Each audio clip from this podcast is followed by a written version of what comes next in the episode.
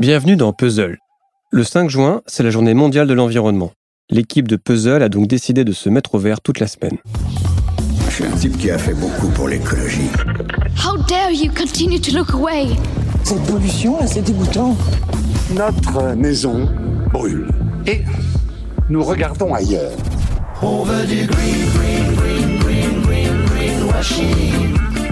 Lundi, Pénélope a prouvé que sur YouTube, écologie pouvait rimer avec drôlerie. Mardi, Karen nous a conseillé des livres pour muscler notre conscience écolo. Et mercredi, Mary a réalisé un tri sélectif dans les podcasts qui proposent des solutions pour sauver notre planète. Les océans sont des poubelles et les fonds de mer sont souillés. Du Tchernobyl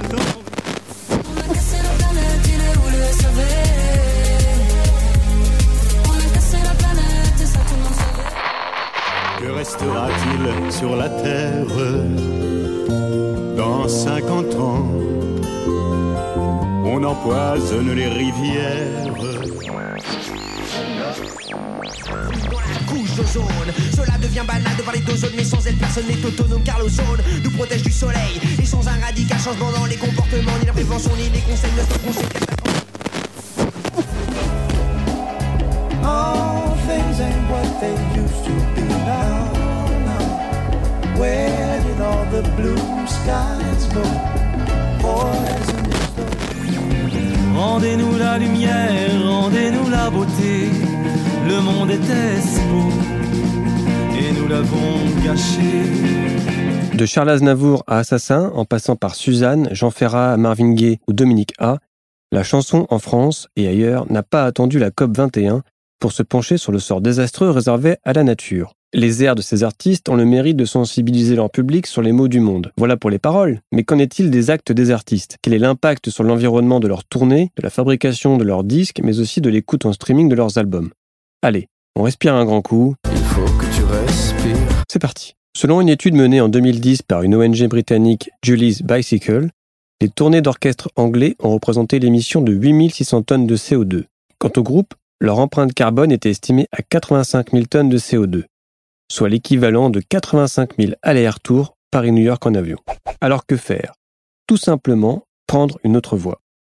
Fin février, l'orchestre L'Âge des Lumières, basé à Londres, a donné des concerts en Pologne et en Hongrie. Plutôt que de s'y rendre en avion, la troupe s'est déplacée en train. 24 heures de trajet au lieu de 2 heures et demie. La planète lui a dit merci, mais pas son trésorier. Le chemin de fer est malheureusement beaucoup plus cher que l'avion. Le rail, c'est aussi le moyen qu'avait choisi Massive Attack pour faire le tour de l'Europe cette année. Les pionniers du trip-hop ont d'ailleurs annoncé s'associer au centre de recherche sur le changement climatique, Tyndall, pour repenser complètement le système des tournées et réfléchir à des solutions. Depuis, le coronavirus est passé par là, plus de festivals, donc plus de pollution. Voilà, merci, c'est la fin de l'histoire.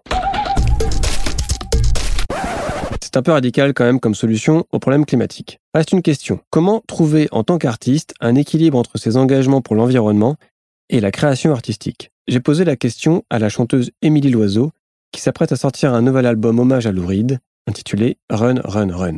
En 2013, elle avait réalisé une tournée en Ardèche, sans pétrole, à la bougie, circulant d'une scène à l'autre, à cheval et en charrette. à moins de rester chez soi et d'être dans un rayon de moins de 100 km et de faire une tournée à vélo ou à pied ou à cheval, on, a forcément euh, un impact euh, négatif quoi sur euh, sur l'environnement.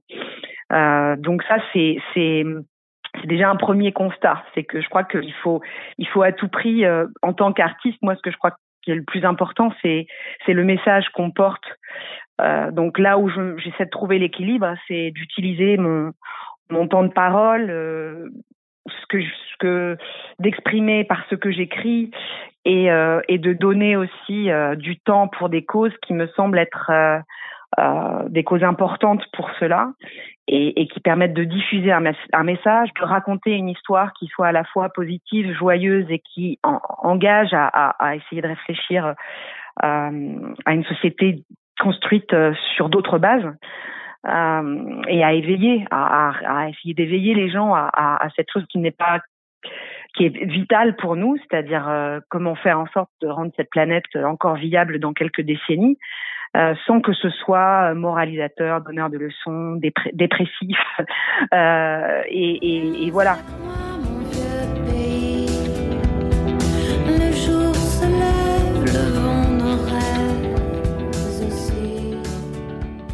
Dans mon engagement avec euh, auprès de Cyril Dion et du chant des colibris et de différents artistes.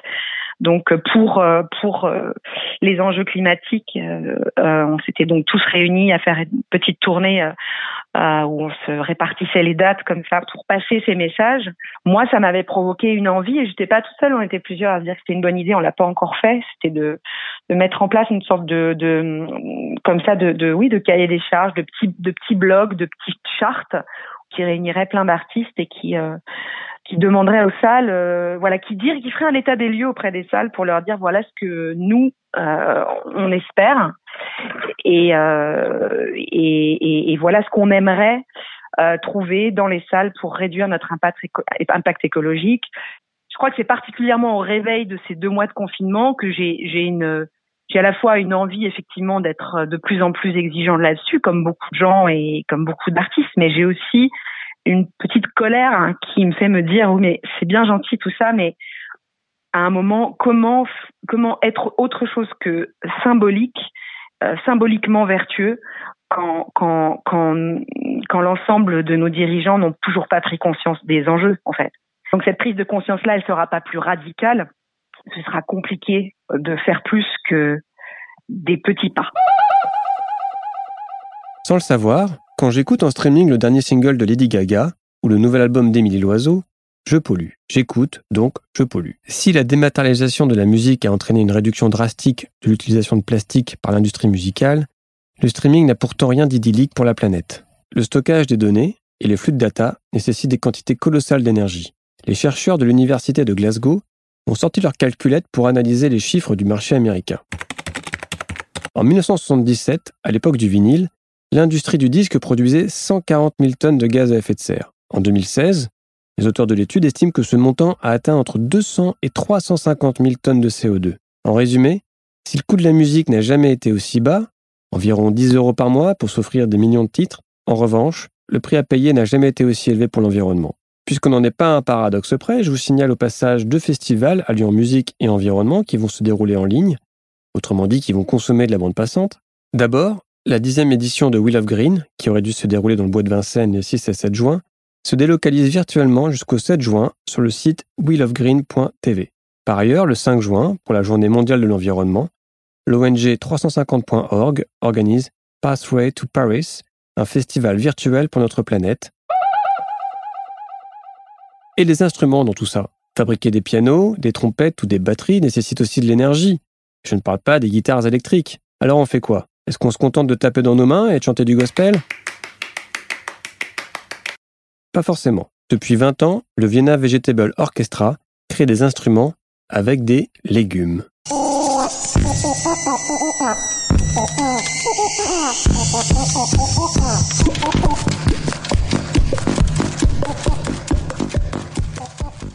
Armés de perceuses, d'économes et de couteaux, les Autrichiens transforment des poireaux en violons et des carottes en trombones. Qui a dit qu'il ne fallait pas jouer avec la nourriture?